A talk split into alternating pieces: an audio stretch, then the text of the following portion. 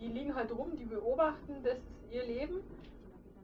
Ja, und der Rest, 18 Stunden schlafen müssen mal ganz locker Bei einem gesund. erwachsenen Hund auch. Gesund, ja. Sie hat gesagt, 16 bis 20 können es auch mal sein, unter 16 auf gar keinen Fall. Oh, wow. Dann wird es ungesund. Tatsächlich. Und 18 und gerade für so ein bisschen trägeren und gerade wenn es warm wird und so, meinst du 20 ist auch mal voll okay. Wenn wir aber dann fünf bis sechs Stunden wandern gehen, Ja, es gibt mal, ja, da schläft er auch den restlichen Tag. Schläft er den? Der schläft ja dann wirklich den restlichen Tag. aber wenn ich jetzt noch längere Wanderungen machen möchte, Das ist auch nicht schlimm, ist ja nicht. Es geht ja um die, wenn wir in Niederbayern sind, schläft er ungefähr nur zwölf Stunden. Nur in der Nacht, weil er tagsüber überhaupt nicht abschalten kann. Keine Sekunde, weißt Der nickt da mal kurz weg, aber da, davon stirbt er jetzt nicht, wenn er mal drei Tage nicht. Aber Das holt so, ähm, danach irgendwann. Genau, aber es, man sollte das als Hundebesitzer im Blick haben, dass nicht so viel Action ist jeden Tag. Der Bello, wenn er mal einen Tag acht Stunden wandert oder Das ist im Urlaub. schlimm, ist er nicht Mhm, überfordert von. Nee, nee, das holt er dann schon wieder nach. Nach dem Tag drauf schläft er dann nur. Jetzt fallen die Äuglein auch Genau, schon wieder zu. Eigentlich, ein, ich finde das immer einen total tollen Moment, wenn er da liegt und dann die Augen so. Ja. so schön. Der Bello-Fanclub hier versammelt. Ja, genau. Ja, okay, Ja, also wir nehmen hm. auf. Wir nehmen wir- irgendwie das auf. heißt, wir machen auch eine Begrüßung, oder? Auch wenn wir noch nicht ganz genau wissen, ob wir es veröffentlichen, Ja. aber wir begrüßen mal. Vielleicht ist es wie bei diesen geheimnisvollen Folgen von Fest und Flauschig. Weißt du, diese Boomer Grinch 14 und 15. Genau, das sind Das die, ist so ähnlich jetzt, was Ja. wir hier machen. Das ist jetzt schöne Aussichten. Was meinst du wohl? die Apokryphen. 57 oder 58? Ja, oder?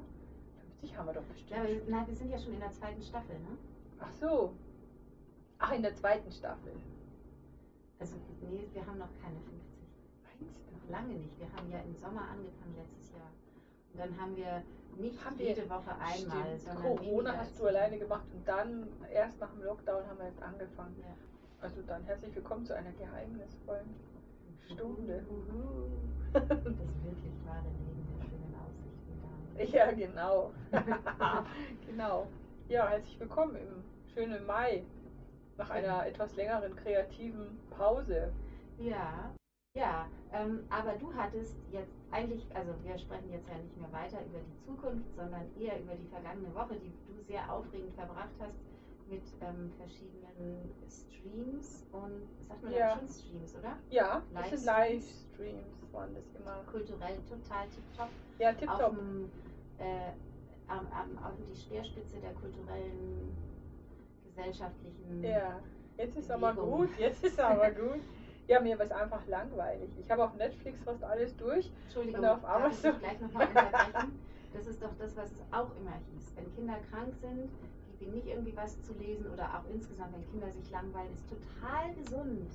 Die, Stimmt. Die Langeweile ist super gut, weil die Langeweile bringt dann die Kreativität Ja. und das äh, Ja. kulturelle Interesse Ja. und so weiter. Ja, Also Mut zur Langeweile.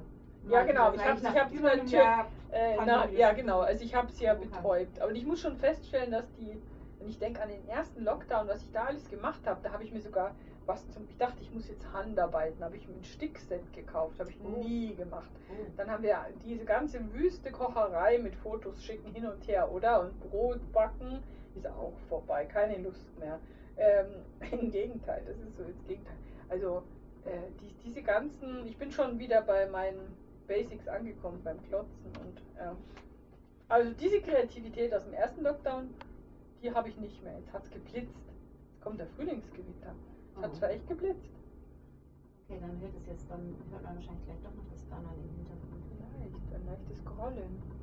Schauen wir mal. Ja, Ja, aber das, ich finde das ja total, ähm, also du hast mich zutiefst beeindruckt. Da ist es. Ha. Da sieht man Das ist Noch aber weit weit weg, das Noch Gewitter. weit weg. Noch weit. Das ist da, wo unsere Kinder gerade rumtouren. Im- Bei Outdoor-Sport. Super. Ja. ja. Nein. Ähm, genau, also da, du erzählst von deinen. Ja, also ich habe das, genau, ich habe das halt, ich habe das halt für mich entdeckt. Das ist so ein bisschen wie, also eigentlich ist es schon ganz gut, weil man macht was Kulturelles und man muss sich nicht dafür schön anziehen und seinen Körper raus aus dem Haus bewegen. Und natürlich hätte ich nie dreimal eine Veranstaltung besucht in einer Woche. Das wäre da wäre ich ja viel zu müde. Ja. Und so fand ich das ganz schön. Und ich muss jetzt aber auch mal gucken. Ich will jetzt schon auch gerne mal ein Theaterstück oder sowas angucken. Ja. Das ist jetzt mein nächstes, dass ich das mal. Momentan bin ich äh, dauernd im Literaturhaus München. Die haben jeden Tag einen Livestream äh, mit einer Lesung. Relativ Mhm. kurz immer, nur so eine Viertelstunden. Das ist ja eigentlich wirklich super, Mhm, ne? das ist super, weil das ist super. Das Kurze ist sehr angenehm nach Ja. einem langen Tag. Genau, und ähm, das geht ganz leicht. Man geht dort, also man kann da noch eine Stunde vorher sich das Ticket holen, das kostet 7 Euro. Und die sind auch jedes Mal ganz glücklich bei der Begrüßung, wie viele Leute wieder da sind. Ich glaube, das ist viel mehr als das Literaturhaus vielleicht sonst hat, oder? Weil es vielen so geht wie mir, dass sie sich halt nicht aufraffen. Ja, und die armen Hamburger, die können dann auch mal schön Münchner Richtig, richtig, erleben. richtig, genau. Genau, wenn schon jemand aus Schleswig-Holstein damit begann die Woche, nämlich mit Robert Habeck da Mhm. war. Genau. Und also ich finde, das macht eigentlich irgendwie schon Spaß. Jetzt möchte ich mal gucken, ob es auch Konzerte oder, oder mal eine Theateraufführung, solange es das noch gibt, finde ich das jetzt irgendwie ganz schön. Irgendwas wollte ich jetzt gerade sagen. Also das Resi hat ja tatsächlich auf Mhm. Insta diesen ähm, das Dings, ne? Und die machen auch viele, auch immer wieder Livestreams, glaube ich. Das habe ich noch nicht angeschaut. Ich habe die, äh, wie hieß das nochmal? Also dieses, diesen Resi, Resi-Feed eine Zeit lang immer mal, schaue ich immer mal wieder die Stories an, aber nicht. Aber was haben die da? Ganze, nee, aber keine Stücke, sondern mehr so, auch so Lesungen oder Ja, was? also bei dem, was ich meine, dessen Namen ich peinlicherweise vergessen habe. Ich verstehe überhaupt nicht, wie ich das vergessen kann. Das ist so ein ganz ein, aber ist egal.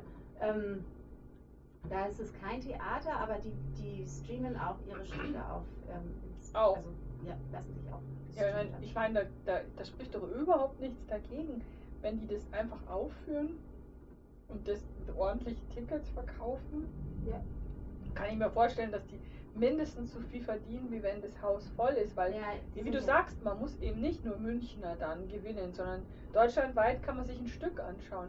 Ja, das, Äh, aber da Dafür läuft eigentlich wenig, gell? Nee, ich glaube, es Ja. ist relativ viel. Also Und es, ist aber, es gibt da einfach sehr unterschiedliche Modalitäten auch. Manche machen eben, ähm, also ich habe verschiedene Formate schon allein in, an einem Haus gibt es, glaube ich, verschiedene Modalitäten. Mhm. Ich weiß, dass die Staatsoper, die hatte das zum Beispiel immer so, dass sie eine Premiere hat, für die kannst du dann extra Tickets, das ist dann sozusagen live gestreamt, ähm, kannst du die mitnehmen und dann ähm, hast du eine, gibt es, weiß ich nicht, ein paar Wochen lang ist dieses Video dann verfügbar. Und das Und musst das du nicht kaufen. Dann, und das war dann, glaube ich, umsonst. Also wir hatten Ach ja den so. Freischütz einmal angeschaut und Tatsächlich. wir hätten eigentlich gerne die Premiere gesehen, konnten die aber dann nicht sehen live Ja. aus irgendwelchen, irgendwas kam dann dazwischen und dann haben wir es eine Woche später uns gemeinsam angeschaut und ich glaube, das war dann sogar umsonst.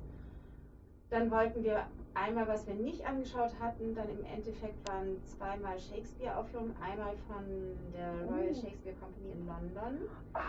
Da hätte man auch online natürlich. ja online und da hätte man auch Oh. Tickets kaufen können. Da gab es zwei unterschiedliche, da gab es welche, wo man interaktiv mitmachen konnte und Tickets zum nur Zuschauen, aber Aha.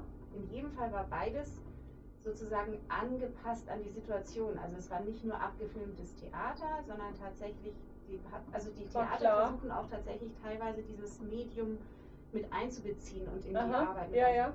Und auch, ich Warst glaube, du dann war, da bei der Royal? Nein, wir haben beides nicht, also wir wollten, hatten beide Veranstaltungstipps irgendwo, ich glaube wieder im Bayerischen Rundfunk gehört. Und dann hatten wir uns für das Royal Shakespeare entschieden und aus irgendeinem Grund hat es dann aber nicht geklappt, bei uns terminlich wieder nicht. Wir haben so Mhm. viel zu tun, wir sind jeden Abend ausgebucht. Ja, verstehe ich total. Aber das wäre ja auch mal toll. Also auf die Idee bin ich ja noch gar nicht gekommen. Und dann, glaube ich, war auch das eben Nationaltheater Nürnberg. Kann das sein? Nationaltheater oder Mhm. Staatstheater? Ja, ja. Ich glaube, es heißt auch Nationaltheater. Also Stimmt. Weißt du was? Ich gucke immer nur München. Ich kann ja jetzt alles gucken. Genau. Du könntest sogar Südafrika schauen. Ja. Kapstadt. Wenn die Irgendwas. sowas machen würden, keine Ahnung. Das ist mir nur jetzt so Aber eingefallen. wie, wie, äh, du gehst dann richtig du gehst dann richtig auf die Seite von dem Shakespeare, hast du ja eben nicht, aber würdest du dann und dann guckst du. Genau, die geben einem ja immer so, so wie bei dem Literaturhaus, geben Mhm. die einem ja die genaue Anleitung, wie man durchkommt, Ja. wie man es machen muss.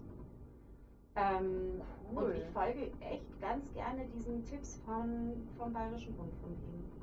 Bayern 2. Unser Haus- und Hofsender. Hofsender. Ah. Mit den Ja, tollsten ja. Moderatoren, die man sich wünschen kann. Absolut. Und Moderatorinnen. Ja, auch. Natürlich. Aber auch äh, ganz viel Moderat. Ach, das ist ja, Mensch, da, die Welt, ich hätte es dann Resi und so nur geguckt, aber natürlich, ich kann ja jetzt, ich kann Berlin gucken, mal schauen, die Schaubühne vielleicht und Ja. Hamburg. Alles kann man jetzt, wenn, also ich weiß nicht, England ist vielleicht schon wieder auf, oder? Dann gibt es vielleicht nichts mehr online, man also, weiß es nicht. Ganz ehrlich, ich hab, wir haben, wie Hm. gesagt, das einmal verpasst. Ich Ja. habe seitdem nicht nochmal ähm, verpasst. Ich würde es gerne live gucken. Ich habe, das ist ein anderes Gefühl, Ja. wie wenn man sich einen Film anschaut von, sondern da hat man mehr das Gefühl auszugehen. Also es gibt einen Beginn, da muss man da sein und ein Ende, weißt? Ist so wie, wie eben da, du das jetzt wie Ja. der Literatur hast, wo man Ja. es ja auch, nee, die, die stellen das ja auch nicht zur Verfügung länger. Nee, oder? ich glaube nicht. Das, ist, das wird, das wird glaube ich, dann, das gibt es dann nicht mehr. Da muss man wirklich da sein. Das finde ich irgendwie schöner. Das gibt einem so die Illusion von einem kulturellen Ereignis. Das andere ist ja das, was man immer kann, im Fernsehen. Sicher Sachen anschauen, 100 Jahre lang, die gehen nicht weg. Aber Hm. um jetzt sozusagen dann, obwohl du eben schon einmal so die elegante Überleitung geschafft hattest, dann sind wir davon wieder weg oder ich bin da wahrscheinlich von weggekommen. Aber um die jetzt nochmal unelegant zu schaffen, Herr Habeck ist ja dann tatsächlich in Person sozusagen Er angereist. war da, genau. Er Und- war da. Erzähl. Ja, ja, also ähm, es war toll.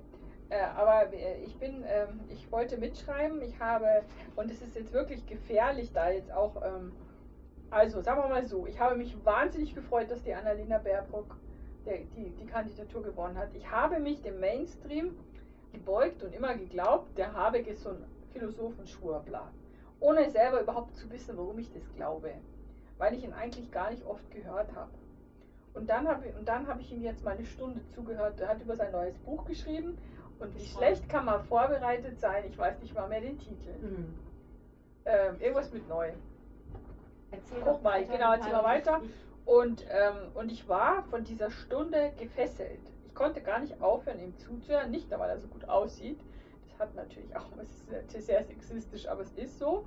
Nee, weil er richtig, richtig gute Sachen, weil, weil ich hatte das Gefühl, das ist ein Politiker, der, der irgendwie im Leben steht und der nicht nur so rumschwurbelt, sondern der hat sich ganz viel, der macht sich ganz viel Gedanken, wie Politik sein muss, damit es unseren Planeten noch länger gibt und vor allen Dingen die Menschen drauf. Und das hat er so schön erklärt und ich kann es einfach nicht mehr wiedergeben. Ich kann es nicht. ich finde ehrlich gesagt, dass, wenn du das jetzt schon so, ähm, also Es ist ein, es ist ein Buchtipp. Es ist ein Buchtipp. Okay. Es ist ein total, also ich würde ich würde es echt lesen, weil Also darf ich ganz kurz, ich, Ja. ich, ich sag gleich den Titel oder google das gleich weiter, aber bei dem, wenn ich bei Google Robert Habeck eingebe, dann kommt bei diesen Verläufen, die man dann sieht, Kinderehefrau Körpergröße. äh, Robert Habeck Körpergröße. Wer googelt denn sowas? Ja, Naja. ja. Okay, also das, ähm, das neue Buch Ja. heißt Von hier an anders. Genau, genau. Und was jetzt wirklich spannend ist, was ich mir so halbert gemerkt habe, ähm, dass er gesprochen hat über diese Emanzipation, zum Beispiel, also Emanzipation der Diversität, dieses Öffnen aller Möglichkeiten, und das bringt mich schon ein bisschen wieder zu dem, was wir machen, reden, dieses Öffnen aller Möglichkeiten, sich selbst zu verwirklichen Hm. sich selbst zu verwirklichen. Jetzt fällt mir aber manches wieder ein. Und, ähm, aber erst muss ich das Buch lesen. Dann kann man, sich selber zu verwirklichen und dass es diese vielen Möglichkeiten gibt. Und er hat dann gesagt, und das ist toll, aber das bringt auch große Probleme mit sich. Hm. Und es, dann hat der, der Moderator gesagt, Sarah Wagenknecht hat sich dazu auch mal geäußert und so quasi als Antwort gegeben, ja, dann muss man das halt auch nicht so, so breit zulassen. Weil diese Selbstverwirklichung ist natürlich für so einen Hardcore-Kommunisten wie Sarah Wagenknecht, Kommunistin, ähm, auch zu egoistisch. Das hat auch, der Habeck hat auch diesen Bogen gespannt, dass, dass es auch ähm, postkapitalistisch ist, dass jeder glaubt, alles machen zu können. Mhm. Damit macht man ja auch manch viel kaputt, das wissen wir auch. Also es geht ja eben nicht nur darum, ähm, dass du dich selber verwirklichen darfst, indem du deinen Beruf wählst, sondern es geht eben darum, dass Selbstverwirklichung manche auch glauben, sie brauchen einen Suff. Ja? Aber ist es nicht genau diese Frage, das ist jetzt wieder, sorry, jetzt, ich glaube, ich bin einfach jetzt sehr Corona durchsättigt, wie wahrscheinlich. Aber mich Und ja. Ich mag immer gerne über Corona reden, weil du wolltest das am Anfang nie und ich rede immer gerne über Corona, weil es ein Teil von unserem fucking Leben inzwischen Ja, das ist. ist es ist und so. genau deswegen finde ich das, also glaube ich, ist es auch interessant, was er sagt. Wir können uns jetzt selber verwirklichen. Das ist ja auch sozusagen das, was wir als, würde ich jetzt mal so ein bisschen pauschalisierend sagen, als Gesellschaft den Anspruch haben für unsere persönliche Freiheit, Ja. dass wir uns in allem verwirklichen können, was wir uns wünschen ähm, und da nicht keine, mindestens keine Einschränkungen mindestens staatlicherseits haben. Wir akzeptieren Einschränkungen wirtschaftlicherseits, soziale Einschränkungen, das ist dann meistens, empfinden wir als soziale Ungerechtigkeit in der Mhm. Regel und so weiter. Jedenfalls, also diese, dieser, mh, dieses, ach was weiß ich, Postulat, ob man das so sagen kann, also jedenfalls diese, dieses Recht auf Selbstverwirklichung, Mhm. das ist irgendwie so, oder das absolute Recht auf Selbstverwirklichung ist, glaube ich, unser Begriff von Freiheit. Und das ist schon zu hinterfragen, glaube ich. Genau. Zumindest, das freut mich jetzt. Also genau das ist nämlich, das, das ist genau das Thema. ja. Also man, man muss es hinterfragen und dann sagt der Habeck und, äh, und die, bei der hört es bei der, bei der Frau Wagenknecht wohl auf in diesem Zitat aus ihrem Buch oder wo immer. Und da hat er gesagt, das ist einfach dumm. Hat er da wirklich wortwörtlich gesagt, weil ähm, es ist wie so vieles im Leben oder in der Politik, es ist eine Herausforderung. Man muss es erkennen als Problem. Aber dann muss man nicht sagen, dann verbiete ich es oder ich schaffe es ab, sondern da muss man fragen, wie kann ich dann damit umgehen? Ganz genau. Wie kann ich einer, wie kann ich so machen, dass es eben nicht ausufert ja. oder anderen schadet, sondern wie mache ich es so, dass es, dass wir die, das Gute erhalten, aber das Schlechte eben nicht. Äh, Und wie kann ich einer Gesellschaft beibringen, Genau. also den einzelnen Individuen innerhalb Genau. einer Gesellschaft beibringen, wie kann ich das sozusagen strukturell ja, erreichen, dass wir ähm, unsere Kapazitäten, unsere persönlichen Kapazitäten so trainieren, Mhm. so schulen, dass wir diese Entscheidungen treffen können, dass wir sagen können, also die- ja, dieser Teil der Selbstverwirklichung meines individuellen, meines einzelnen Mhm. Ichs ist wichtig und jener Teil ist weniger wichtig beziehungsweise dann kontraproduktiv. Also die, dieses Abwägen zwischen Gese also ja, Gemeinschaft und Individuum entsteht dann. Genau, ja. wo- also da wo die höre ich auf und wo muss es- das Gemeinwohl an. Also diese, diese einfache Formel, die Fre meine Freiheit endet da, wo die Freiheit des anderen beschränkt ist. Das ist natürlich eine super gute Überschrift, aber das kriegst du ja heute nicht mehr mit. Ich kriege ja nicht mit, wie ich die Freiheit eines afrikanischen Kindes beschneide, indem ich mir ähm, das fünfte Handy kaufe, ja? Hm.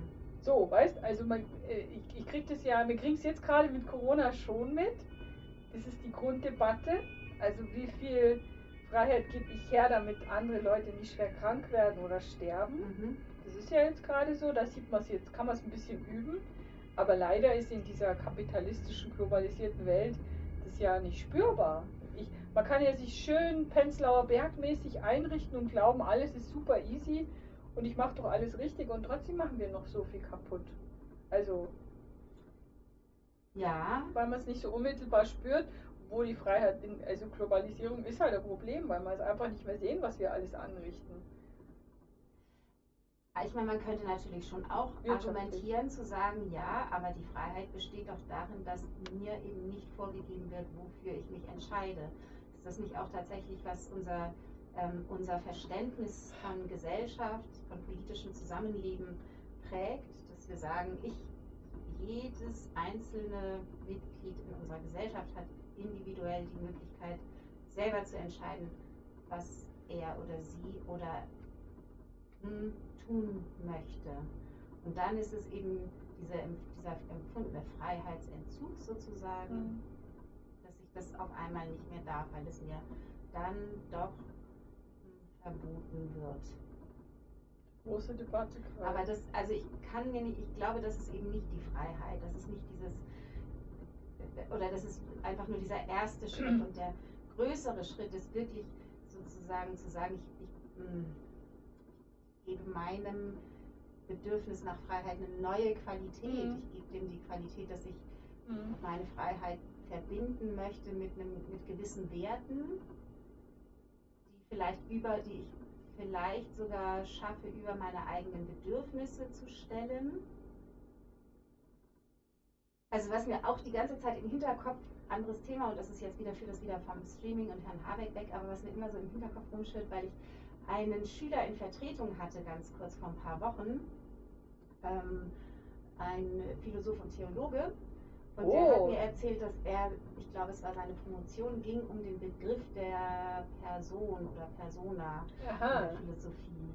Ähm, der Schüler war, kam aus Rom, war aber indischstämmig und ähm, ich glaube, also ich, konnte leider mich viel zu kurz nur darüber mit ihm unterhalten, weil er ja eigentlich für einen Unterricht waren wir da und ich kam mir schon sehr doof vor, weil ich immer so ein bisschen nachge also so naiv nachgestockert habe. Aber ähm, ich glaube schon, wie ich als, also so im Klischee das wirklich annehme, das ist, glaube ich, tatsächlich ein Thema, dass dieser Begriff der Person tatsächlich im Westen oder in der europäischen Tradition aus in der griechischen Antike schon geprägt wird und man das aber im asiatischen Raum, im, ja genau, eben so nicht kennt.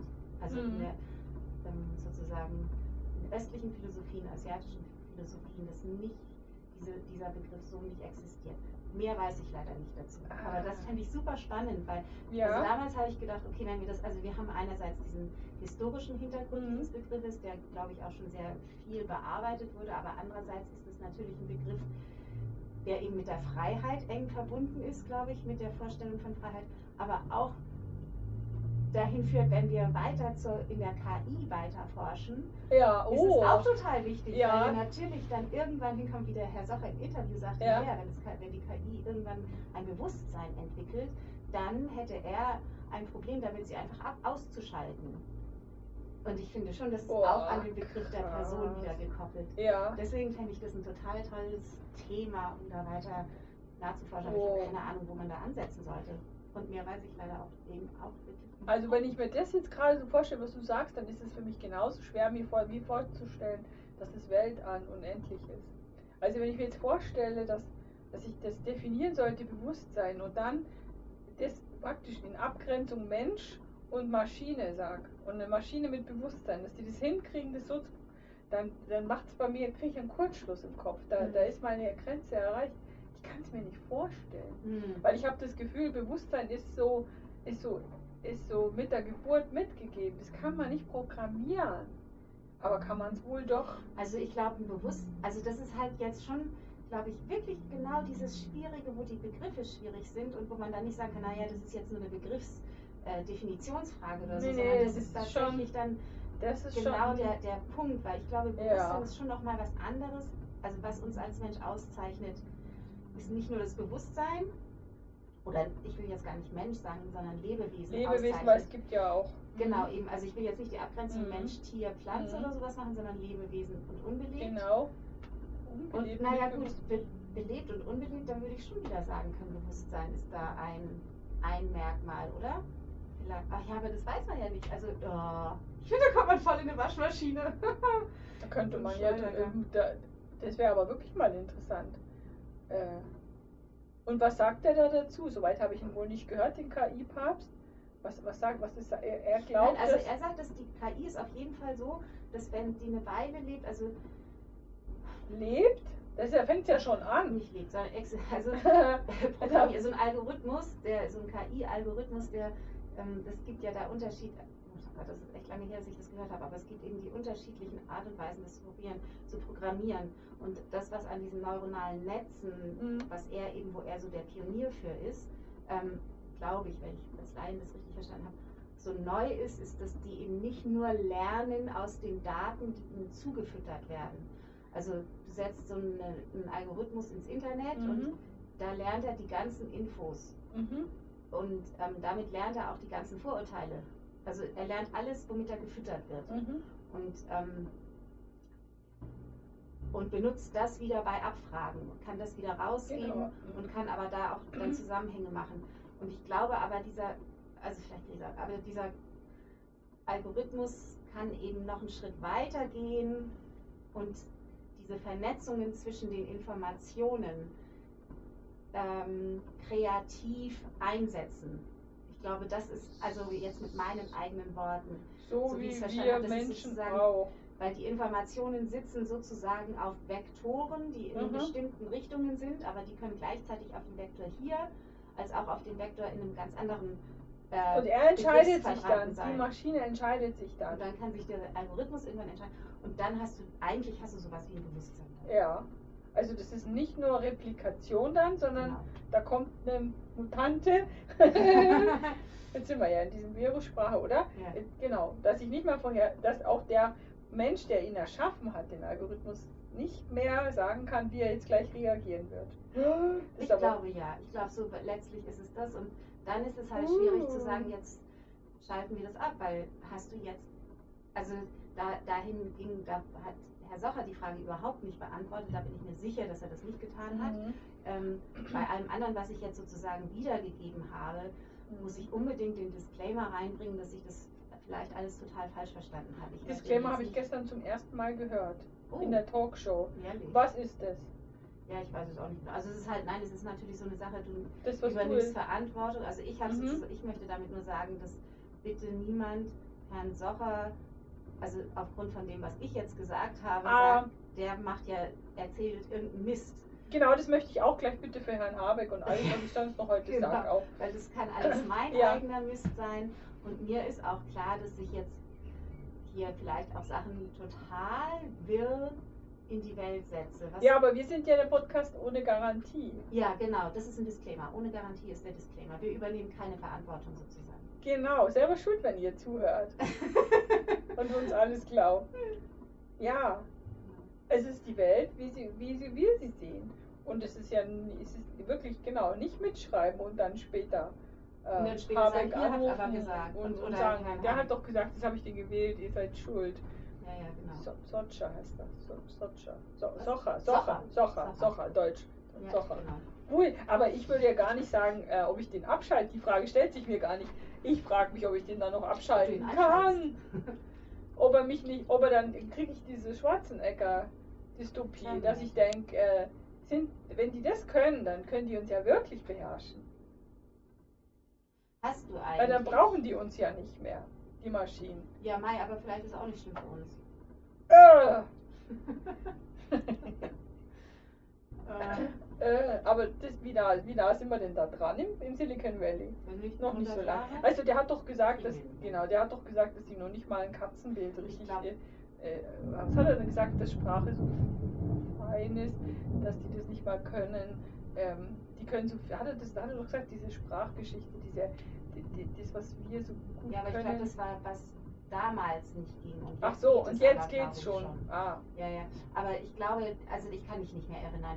Ich höre da immer nicht so ganz genau hin, wenn dann die Prognosen gesagt werden, weil ich Mhm. glaube, diese Prognosen sind immer nur so ein bisschen man weiß ja nie, wenn dann plötzlich so ein so, ähm, wie eben äh, gestern bei dem, vorgestern bei dieser Quantenphysik, ähm, wenn es dann einmal Bumm macht, dann passiert da vielleicht was, was die ganze Welt ganz schnell verändern kann.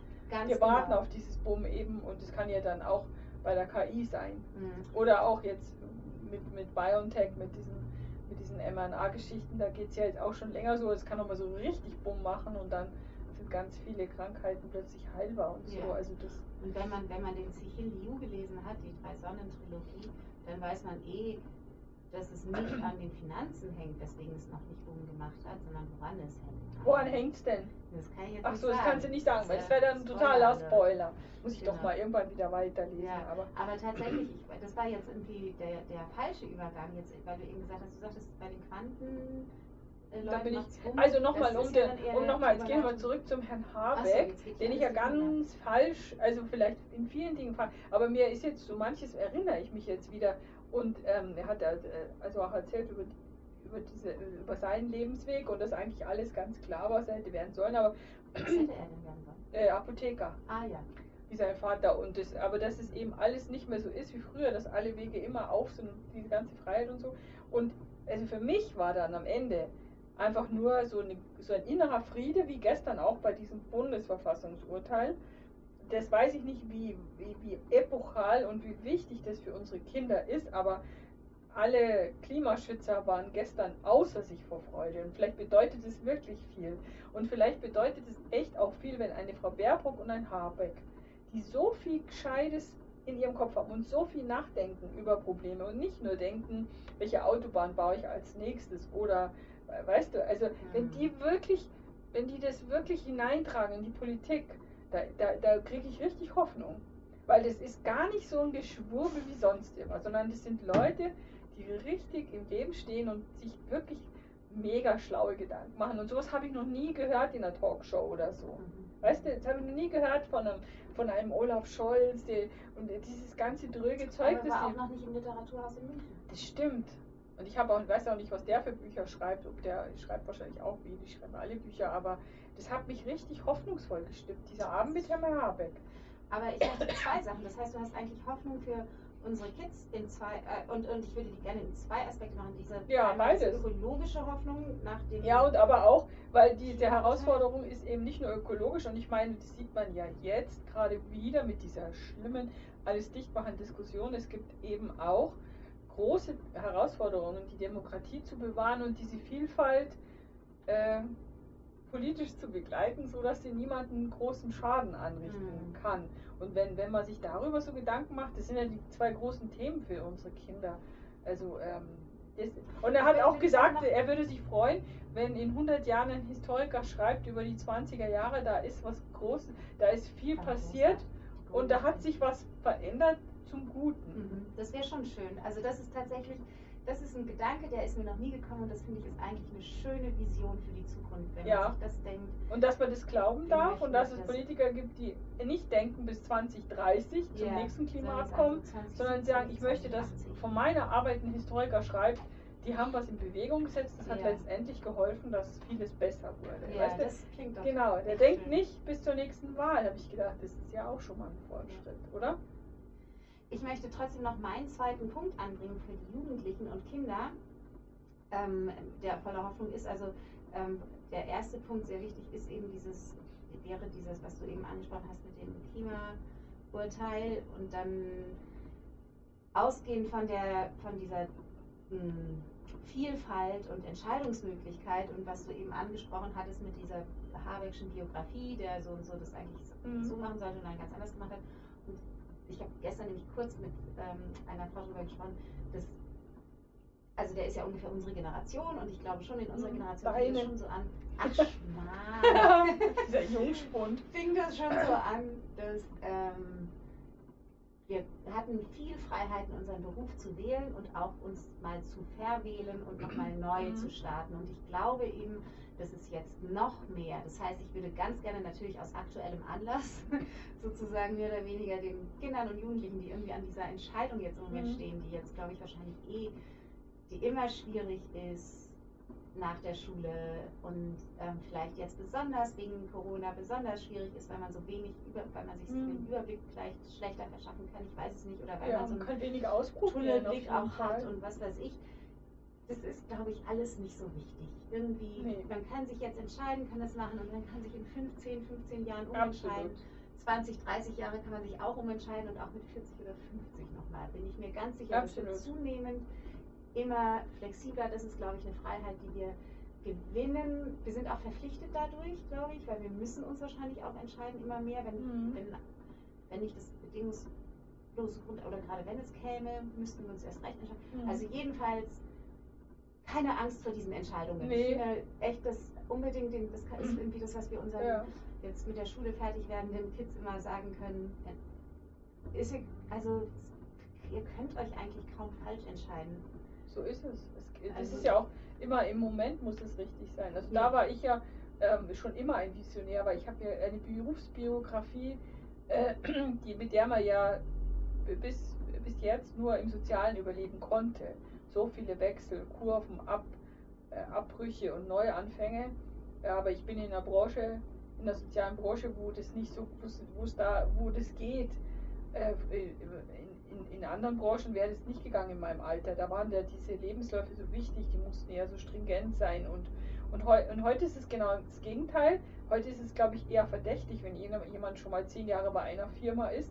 Da hast du recht, das ist eine Chance, aber das ist natürlich auch anstrengend, weil es gibt natürlich bestimmt noch die Hälfte der Bevölkerung, die würde gerne, so wie mein Bruder, Ja. bei der Bank anfangen und da erstmal 40 Jahre bleiben. Ja, aber haben wir da nicht So. auch solche Nischen? Also, Ja, gibt's, aber ich glaube, es ist da, wenn man, wenn man wirklich, wenn man jetzt, sagen wir mal, ein bisschen interessantere Arbeit will, glaube ich, wird wahnsinnig viel Flexibilität verlangt. Ja. Und wenn du da nicht schon fünf Firmen durch hast mit 23, also das ist auch eine Anforderung. Aber es ist natürlich auch so, wie du sagst, es gibt überhaupt keinen Druck, sich schnell zu entscheiden, weil Ja. je mehr neue Sachen du anfängst, desto interessanter bist du für die heutzutage. Ja, und ich glaube, es ist auch, ähm, also ist es nicht der Unterschied zu ähm, meiner Jugend wenigstens, ähm, wo es dann immer hieß, bloß keine Lücken im Lebenslauf, Ja. Lücken im Lebenslauf. Ganz schlimm. das ist jetzt nicht mehr ganz Nein, so das ist total wurscht, weil da schreibst du rein, ein halbes Jahr gereist und das Mhm. finden die super, die Mhm. Headhunter und die ganzen äh, HR-Leute.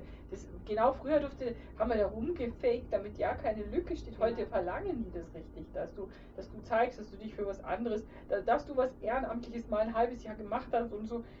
Das ist, das ist super. Das ist super. Das ist wirklich gut. Also da, da gibt es viel Entlastung für Ja. die Kinder. Also keine Angst. Genau, ich weiß noch gar nicht ganz genau, wieso mir der Gedanke vorhin. Ach ja, Nee, wegen du zwei. Schulabgänger hast. Ja, ja, natürlich. Auch genau. noch. Und ich ja eben gestern wieder. Ja. Und dann, als du das sagtest mit dem. äh, Ja, ja, wo er gesagt und, hat.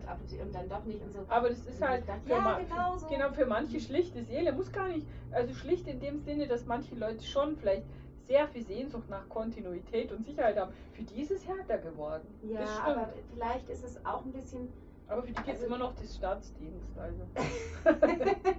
ich, ja, ich denke schon, dass wir da natürlich einfach eine Vielfalt an Menschen, Menschen sind unglaublich vielfältig. Andererseits glaube ich, dass man schon als Faustregel sagen kann, Menschen, junge Menschen haben einfach immer noch ein bisschen mehr Energie als uns, wir Mhm. alten Franzen, die haben dafür mehr Lebenserfahrung und ähm, dieses, aber das, was denen an Lebenserfahrung mangelt, das können die, glaube ich, eben durch ganz viel Energie einfach wettmachen. Ja. Da ist es dann auch nicht so anstrengend, sich fünfmal umzuentscheiden.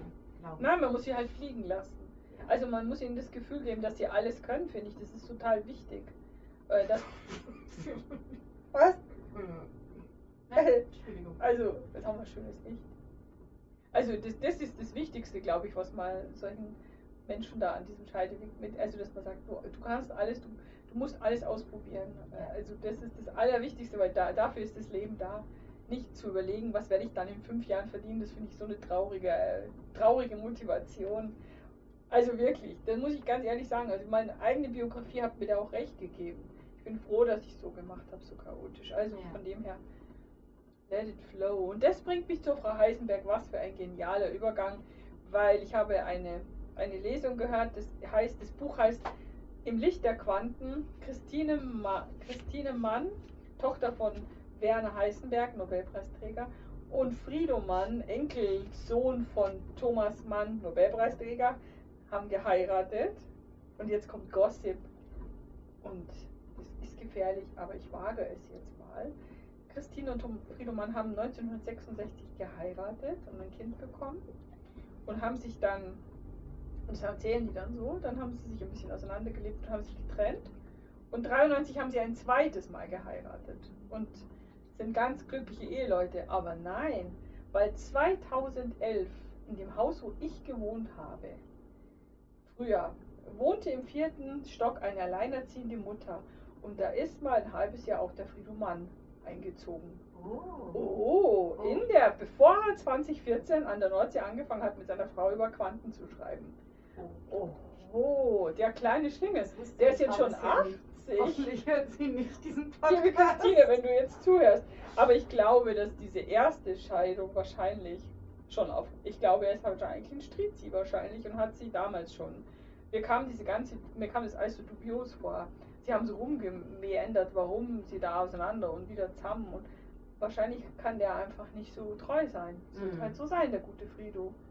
Und das ist ein schicker Mann, der ist 80 oder sieht immer noch top aus, während sie tatsächlich zweimal so Aussätze hatte bei der Lesung. Sie haben nicht gelesen, sondern sie haben diskutiert mit zwei Physikern. Hm, Jetzt muss ich mal kurz aufstehen. Ich Ja. kurz, muss das weiter erzählen. Ich, dir- ich habe diese Biografie, die es von Friedemann gibt, Autobiografie, und da ist er nämlich auch drauf zu sehen. Schau, schaust du dir jetzt mal an, ob das stimmt. Ja. Und schau mal, ob da mal was über Giesing drin steht. Als Nee, ich mal ein halbes Jahr in ja. Giesing wohnte. Und er war total unhöflich zu uns. Ehrlich? Ja, arrogant war der. Der hat uns nie gegrüßt. Wir mochten ihn alle nicht. So, jetzt weißt du's, Frido. Ja, das ist er. That's it. Das ist er. Ja, genau. Und dann habe ich da gestern wie Achterbahn. wild angefangen rumzusuchen, habe gedacht, das kann doch nicht sein, das kann doch nicht sein, es muss dein Sohn sein. Und dann habe ich meiner Ex-Nachbarin geschrieben, nicht die, die mit ihm Verhältnis hatte, sondern die, die, die drunter gewohnt hat. Und dann habe ich gesagt, hat sie geschrieben, ja freilich war das der, hat sie gesagt. Der war der Jahrgang. Lieblingsenkel. Ja. Und es ist ein ähm, sehr, also dem Typen hört man gerne zu, der ist. Äh, hm. Wie, aber er war unsympathisch, sagtest du eben. Man hört ihm Also, zu, er war unsympathisch. also in dieser Lesung und wenn man so erlebt, ist das sehr charmant und man kann sich viel vorstellen mit ihm. Aber da, wie er da gewohnt hat und wir waren ja da oft im Hof und so gesessen, war der mega arrogant und hat gar nichts gesagt. Ach so, ja, aber ich glaube, das ist natürlich so ein Promi-Typ und irgendwie. Aber wir haben alle ja nicht gerafft, wer das ist. Aber dieses Wir haben es nicht gerafft, wir Also- wussten nicht, dass da ein Promi wohnt. Das haben wir erst hinterher geschnallt. diese, diese Autobiografie ist 2008 erschienen. Aha. Aha. Aha. Ja, die Ja. alten Männer, da sind wir. Ja, sind wir Ja, das, äh, ja, und ähm, das kann ich auch, habe ich jetzt auch so episch breit, episch breit erzählen können, weil ich habe da nichts verstanden, leider. Genau, jetzt Sehr schade, weil fragen, ich dachte, das ist jetzt die Lösung aller meiner Probleme. Die beiden sind ja Psychologen und haben trotzdem ein Buch über Quantenphysik geschrieben, also über ähm, ein neues Weltbild mit Hilfe des. Sie haben alles immer, sie haben zum Beispiel Kommunikation und all, all, alles haben sie immer so auf die Quantenphysik bezogen. Sie, sie stehen, glaube ich, auch mords unter Beschuss vielen Wissenschaftlern, die, die, die das nicht lustig finden, Physiker, dass da zwei Psychologen jetzt da über Quantenphysik durch die Welt reisen und ähm, über Quantenphysik reden. Es war auch noch der eine Weizsäcker, Neffe, Sohn oder Enkel da, der, der ist auch befreundet mit denen. Also diese vier und dann noch so ein Physiker. Und diese vier super schlauen Leute, ich habe einfach gar nichts verstanden. Das war so anstrengend. Ja, aber ähm, Da, da fehlen mir, also das ist nichts für Anfänger, sagen wir mal so. Man muss da schon ein bisschen sich einlesen, glaube ich, in diese Theorien, dass man das versteht. Also das Einzige, was ich verstanden habe, dass die Mann gesagt hat, man muss, äh, man muss, die Schule muss anders werden. Sie ist ja, also die, die, was die mit Kindern machen, es ist, es ist grausam. Kinder müssen still sein und brav sein und mm, die Schule heute, aber das, da hat sie auch recht und sie selber war halt so eine schlechte Schülerin, weil sie war so aufsässig und das Mhm. glaube ich, das zieht- aber das dann alles mit Quantenphysik zu erklären, da bin ich echt raus. Das war, ganz ehrlich muss ich sagen, ich bin nach einer Dreiviertelstunde habe ich aufgehört, weil ich hatte schon Kopfweh. Es war mir einfach zu hoch. ja, ja, ja. Also ich habe ich hab gedacht, wow, vielleicht ist das echt ein Buch zum Lesen. Also ich glaube, ich schaffe das nicht. Äh, we- weißt du den Titel noch? Ja, im, im, im, im Licht der im Licht der Quanten heißt es. Licht- Das hattest du eben Im Licht der Quanten, genau. Genau, Christine und Quanten. Friedomann. Okay.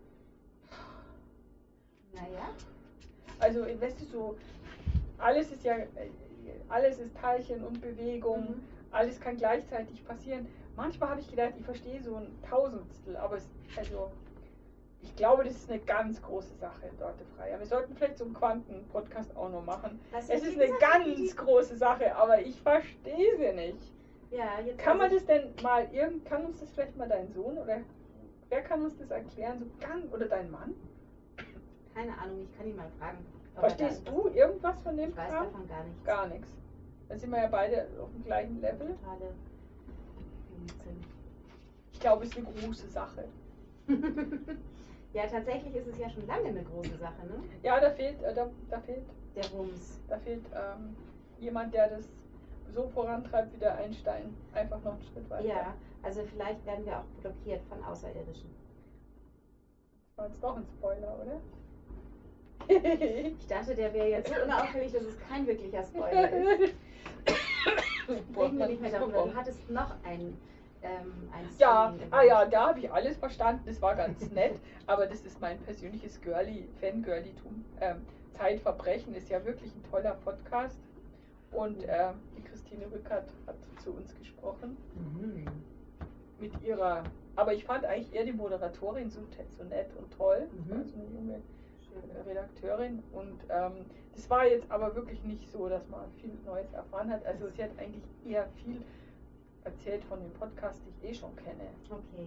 Also über falsche Urteile, über korrupte Richter, aber auch über tolle Richter und sie ist ein totaler Fan einfach. Sie findet Juristendeutsch toll und äh, also sie ist mit, in jeder Faser, glaube ich, einfach Gerichtsreporterin in Wirklichkeit und Mhm. muss jetzt leider die ist jetzt leider stellvertretende Chefredakteurin geworden.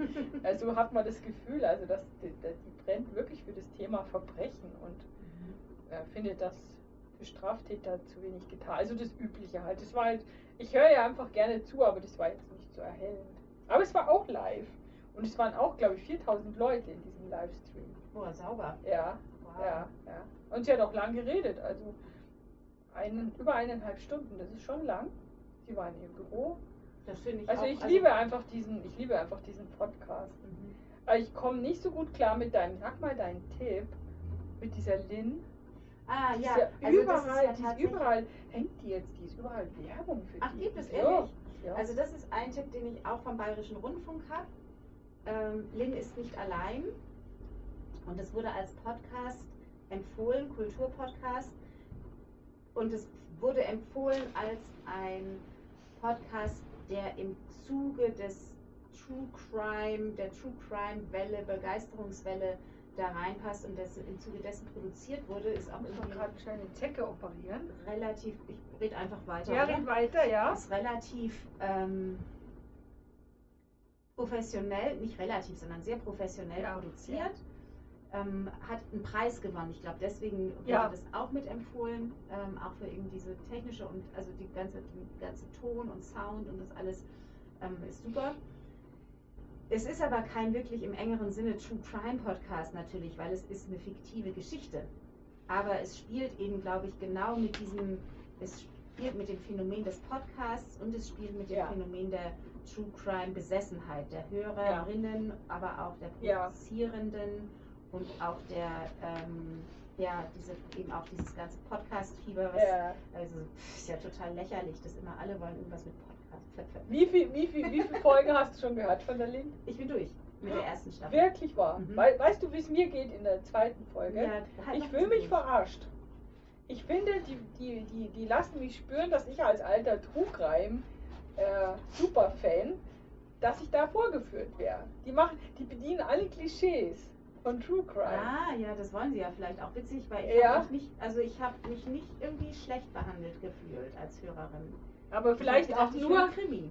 Also ich habe halt, weil es ist so perfekt einfach. Und weil ich habe aber dann von dir ja schon gewusst, dass es eigentlich eine, ja, eigentlich wie eine Persiflage sein soll, Mhm. oder? so ein bisschen, ja. So ein bisschen und und seit ich das weiß, äh, kann ich es gar nicht mehr genießen, weil ich denke, verdammt, das ist alles nur, dabei sind die ja alle fake. Also viele Sachen sind ja nicht echt bei diesem True Crime, oder? Das weiß ich nicht. Ich, Also hab ja Zeitverbrechen ist sicher schon. äh, ab- Genau, also und sonst kenne ich nichts. Ich höre Ja. höre mittlerweile auch Zeitverbrechen, das habe ich ja lange gar nicht gehört, aber mittlerweile so beim Laufen oder so höre ich Ja. das ganz gern. Ähm, und finde es dann beruhigend, diese, diese drei Leute, die sich da unterhalten. Die ganz grauslichen Geschichten. Stimmt, das sind auch sehr gruselige Geschichten, aber diese Stimmen sind sehr beruhigend. Ja, das die ist bei diesem. Lynn ist nicht allein, es ist halt ganz anders. Es ist wie ein Hörspiel, finde ich. Das ist wie ein Hörspiel, Und genau. Als solches habe ich es gehört und ich finde, es ist ein Teenager-Hörspiel. Ich habe am Anfang vor allem, also jetzt hätte ich kaum noch Hemmungen, aber am Anfang war ich hin und her gerissen, ob ich es der Ellie empfehle oder nicht. Wo ich dann gedacht habe, vielleicht ist sie mir einfach zu jung dafür. Aha. Andererseits, hm, also jetzt, jetzt finde ich mittlerweile, nee, ich glaube, das kann die schon ab. Und du bist richtig gut da, also du hast die eine Staffel, also du hast die Ich erste hab- Staffel ja, durch, also du wirklich- es hat dir gefallen. Ja, ich bin nicht, ja nicht anspruchsvoll bei Serien und solchen Sachen. Ich schaue ja alles Mögliche. Nee, stimmt ja gar nicht. Du hast ja schon öfter mal auf. Was ich wollte dich fragen, was hattest du mir nicht empfohlen oder gesagt, ihr hättet euch Flight Attendant angeschaut? Nein, wir wollten das im, wir wollten das anschauen, dann kam uns aber leider eine andere Serie dazwischen, die ich jetzt gerade gucken muss und Mhm. die ist echt langweilig. Ja, Wer hat Sarah ermordet? Hast du schon geguckt? Ja, ich habe es in drei Einheiten geguckt. Und? Die erste So gut. Folge an einem Abend und dann glaube ich zweite, dritte, vielleicht sogar vierte am zweiten Abend und dann habe ich den Rest gebinged.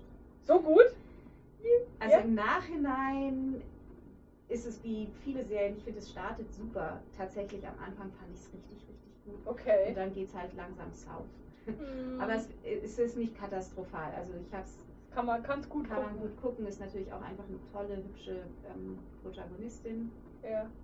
Ja, wir haben jetzt deswegen wieder mit Big Bang Theory angefangen, weil die Mhm. Hauptdarstellerin ist ja Genau. die Penny und äh, Also ich hatte die Idee, als ich es angefangen habe zu sehen und ich wusste vorher gar nicht, dass sie Penny war, die Hauptdarstellerin. äh, Aber als ich es dann gesehen habe und sie gesehen habe, habe ich gedacht, hey, die hat eigentlich so ein ähnliches Schicksal, vermutlich nur in etwas glamouröser, wie die Jella Hase, diese deutsche Schauspielerin. mit Fuck You Goethe. Genau. Ja, dass Weil die da. so ein bisschen Ja. diese Dummies sind, Blondinen-Dummies. Ja. Das darf man wahrscheinlich auch nicht mehr wirklich sagen. Naja, aber die Penny, aber diese. Rollen haben die äh, und dann versuchen sie da so ein bisschen rauszukommen. Und ich finde schon, dass die Penny, die hat halt, ist halt ursprünglich in einer Serie, die erfolgreicher ist. Das You Goethe, das ist halt, das war der erste Film, war erfolgreich. Und Also die Penny auch. muss nie wieder arbeiten, sagen wir mal, das ist der Vorteil. Das wahrscheinlich auch noch und eben die Jella Ja. Hase, die hat es, glaube ich, schwerer aus diesem Klischee. Ja, schätze ja. ich mal, weil es auch weniger, also die ist halt nicht ganz auf, also irgendwie weniger glamourös ist als das, was.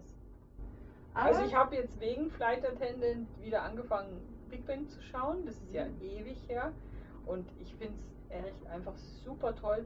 Aber gerade was die Penny angeht und das Frauenbild 2008, ich weiß nicht, ob es heute noch so machen könnte, ehrlich. Es ist schon krass.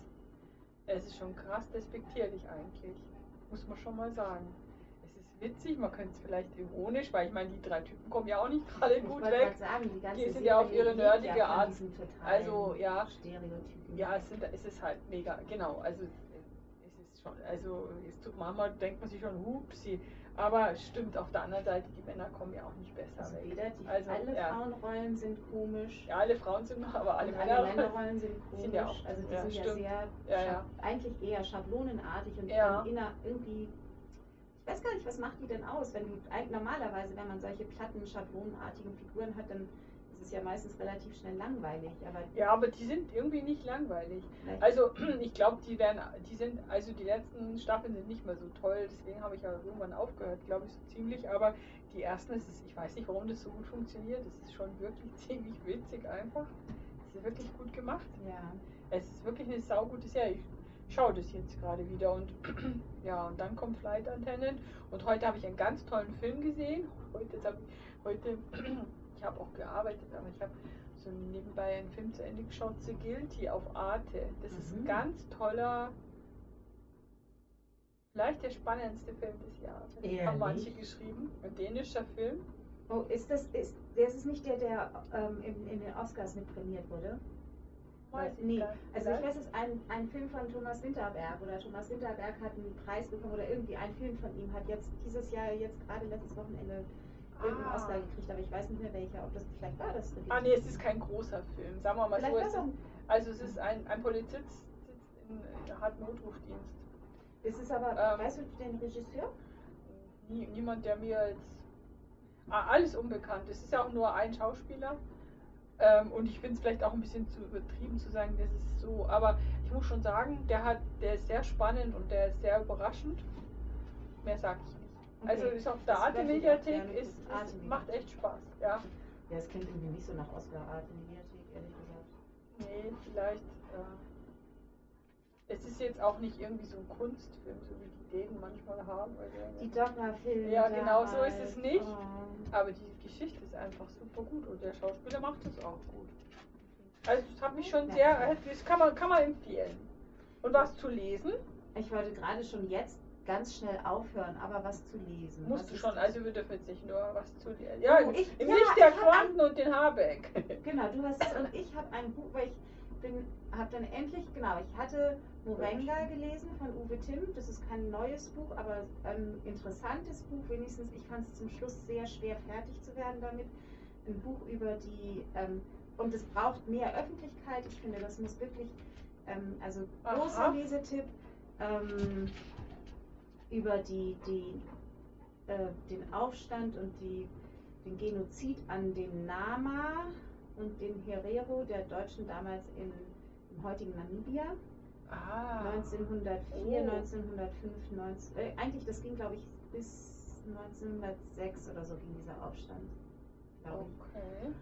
Und ähm, interessant daran ist die Art und Weise, wie Uwe Timm das miteinander verwebt. Es ist authentisch und fiktional, also es ist so ein, ja, Mhm. ich weiß nicht, nennt man das ein Doku-Fiction oder so, keine Mhm. Ahnung.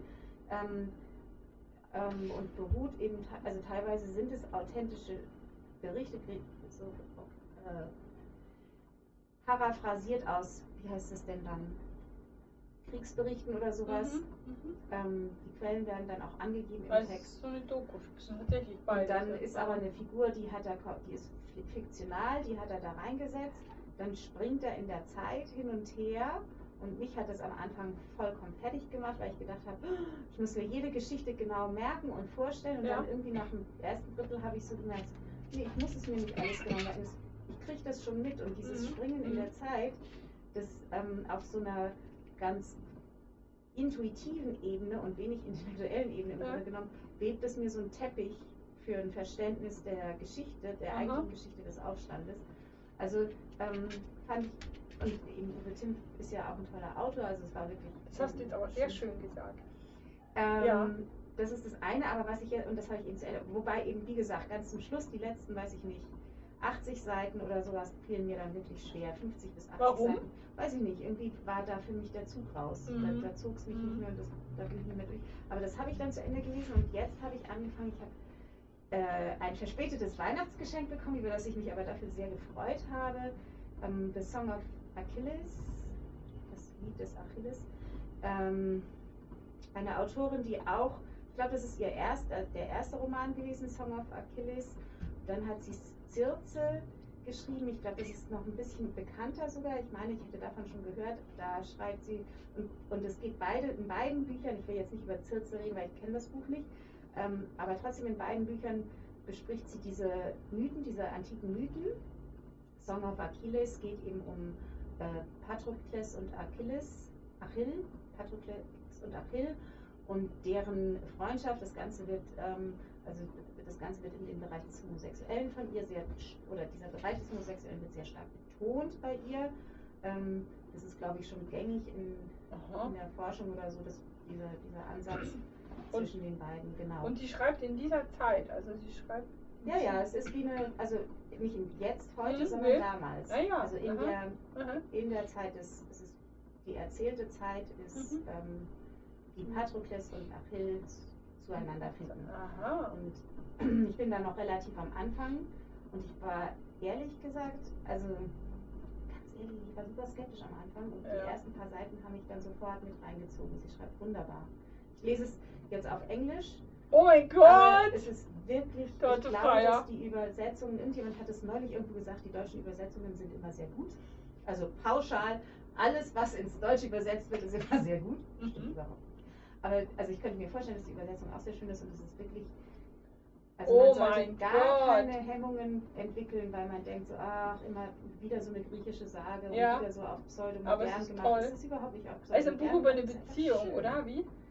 über eine Beziehung und über ja und über irgendwie diese über auch die Entwicklung von Persönlichkeit, über Unsichersein, über Identität auch Mhm. irgendwie. Vielleicht ist es sogar, vielleicht finde ich, also ich bin ja noch am Anfang, aber vielleicht findet sich eben genau sowas wie die Frage Person. Was ist Aha. Person? Also dieses Persona, was wir eben am Anfang Ja, hatten. genau. Ach, schön. Ach, was für ein schöner Bogen und was für ein toller Tipp, aber, Mhm. aber in Englisch. Ja, das, Ja. aber das gibt es auch in der. Übersetzung. Also das ist Ah. glaube ich, ähm, ja, wunderbar. Problem. Ja, also das sind doch ganz viele tolle Tipps. Ja, ich bin wieder wieder ein verregnetes Ja, Tipps. Mai-Wochenende. Genau. Ja, das ist ja dann nur wahrscheinlich vorbei, bis ihr das alles hört. Aber Ja. es gibt einen verregneten Mai, Ja. Gehört? ja, wahrscheinlich. Kalt, verregneter Mai. Und Juni ist auch noch kalt und Juli, August wird dann heiß. Aha, da brauchen wir nicht wegfahren. Sehr gut. Oder? Ja, wir sind dann weg. Ja, du bist dann weg. Hoffentlich, hoffentlich, hoffentlich. Ganz bestimmt, ganz bestimmt, ganz bestimmt. Ja, genau. Ja, und eben bis, bis zum Juli lesen wir einfach und schauen und Genau. hören uns wieder, oder? Ja, genau. Bis dahin bleiben wir gesund, Mhm. lassen uns alle schön brav impfen. Ja. Ja. Und äh, damit wir dann alle auch irgendwann mal uns mit unseren lieben Zuhörerinnen wirklich treffen können in großer Gruppe. Stell dir das mal vor. Wird das nicht so ein, Dieses so Megaprojekt. Podcast live Ja. In großer Gruppe. Das ist ja bei, im Moment bei unserer Hörerinnenreichweite auch bei uns zu Hause stemmbar, sagen wir mal so. Im Garten. Im Garten. Im Garten. Nicht Genau. erlaubbar, nicht erlaubt, aber wenn wir alle mal geimpft sind, dann, ja, wenn es dann wieder geht. wenn wir dann alle geimpft sind, dann dürfen wir das ja. Genau. Ja, gut. Okay, tschüss. Sehr schön. Bis Tschüss, bald. Bis Ich freue bald. mich schon aufs Tschüss. nächste Mal. Ihr hoffentlich auch. Es ist auf jeden Fall anders, wenn wir das Mikro in der Hand haben, oder? Ich, irgendwie ist es Nein, anders. es spricht total anders. Schon, oder? Also ich finde auch absolut, obwohl ich mich hinfleze und rum sehr Ja, es ist anders. es ist Es ist anders, es ist witzig. ja. Das macht einfach Spaß. Es macht auch so ohne Mikro Spaß. Oh mein Gott. Das war aber jetzt ein pünktliches Ui, Klingeln.